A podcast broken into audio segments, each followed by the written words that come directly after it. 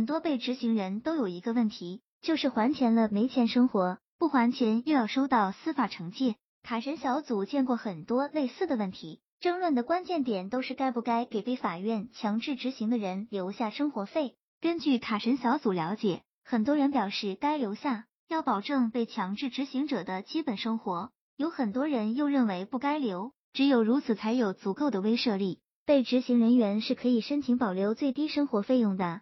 那么今天卡神小组就来和朋友们讲一讲，信用卡逾期被起诉后，被执行人可以留下最低生活费吗？朋友们一起来看看详细内容吧。不过到了被执行的阶段，也说明几个问题。卡神小组认为，首先已经到了冻结银行卡的地步了，说明被执行人前期这就没有认真对待这事。按照惯例。银行起诉前肯定会和被执行人做多次沟通，但凡不是到万不得已，银行不会通过法院起诉。去法院起诉的朋友都知道，起诉一个人也并不是那么简单。一个县只有一个法院，要面对整个县的事务，就算法院受理立案，也要做排期开庭，从法院受理安排做诉前调解，再到开庭判决，判决之后下达判决通知书，债权方申执行强制执行。到执行实施，这个过程可能要经历几个月，长的可能要半年多，再加上前期银行跟被执行人沟通等待的时间，料想这笔债务拖欠应该不止半年，失联除外。那么长的时间里，被执行人没有跟银行达成一个解决的方案，这就是被执行人的问题了。最好的机会是在银行起诉之前，与银行达成一致的方案，也就是人们常说的协商分期还款。这样的话是完全可以避免起诉的。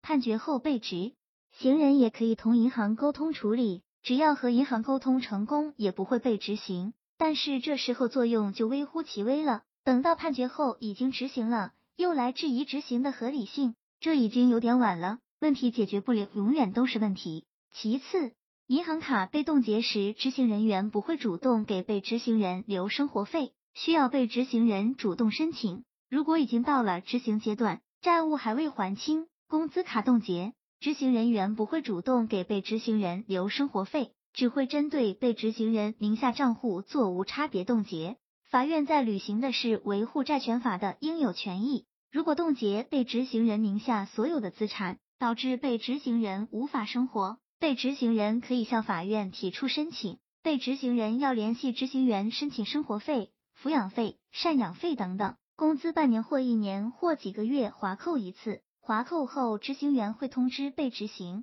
人过去领上面说的那些费用，这样被执行人的基本生活就可以得到保障。被执行人也可以跟债权方去协商沟通，但债权人也许不会同意被执行人。人之常情，如果被执行人的生活都已经得到保障了，那债权人们的钱被执行人不一定会去归还。最后。法律维护的是债权方的正当利益，早日履行还款义务才能申请解冻。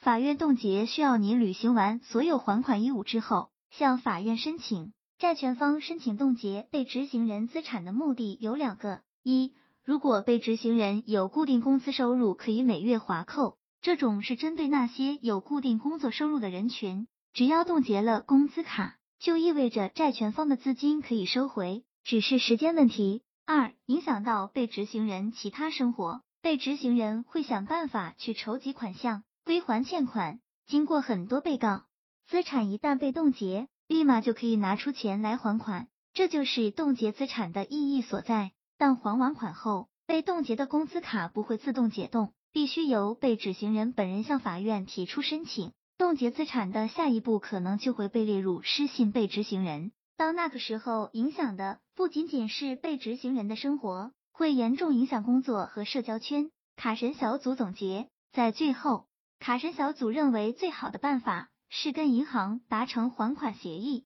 如果被执行人确实没有能力还款，卡神小组相信银行也不会把被执行人逼上绝路。债权人的目的是收回欠款，而不是被执行人你逼上绝路。根据卡神小组了解。有很多人负债的确是出于无奈，但朋友们都没有设身处地的考虑过银行的无奈，所以法院在处理这些案件的时候，只能按照原告方提供的证据来判决，依法办事，按照规定来。通过法律途径来解决债务纠纷，都是原告方已经没有其他办法的情况下才会选择。因为如果债务方没有还款的能力，就算起诉了也不一定拿得到钱。但除此之外，好像也没有其他更好的办法。在最后的最后，卡神小组提醒朋友们，社会信用是靠大家共同来维护的，信任不易，且行且珍惜。希望这个资料对朋友们有所帮助。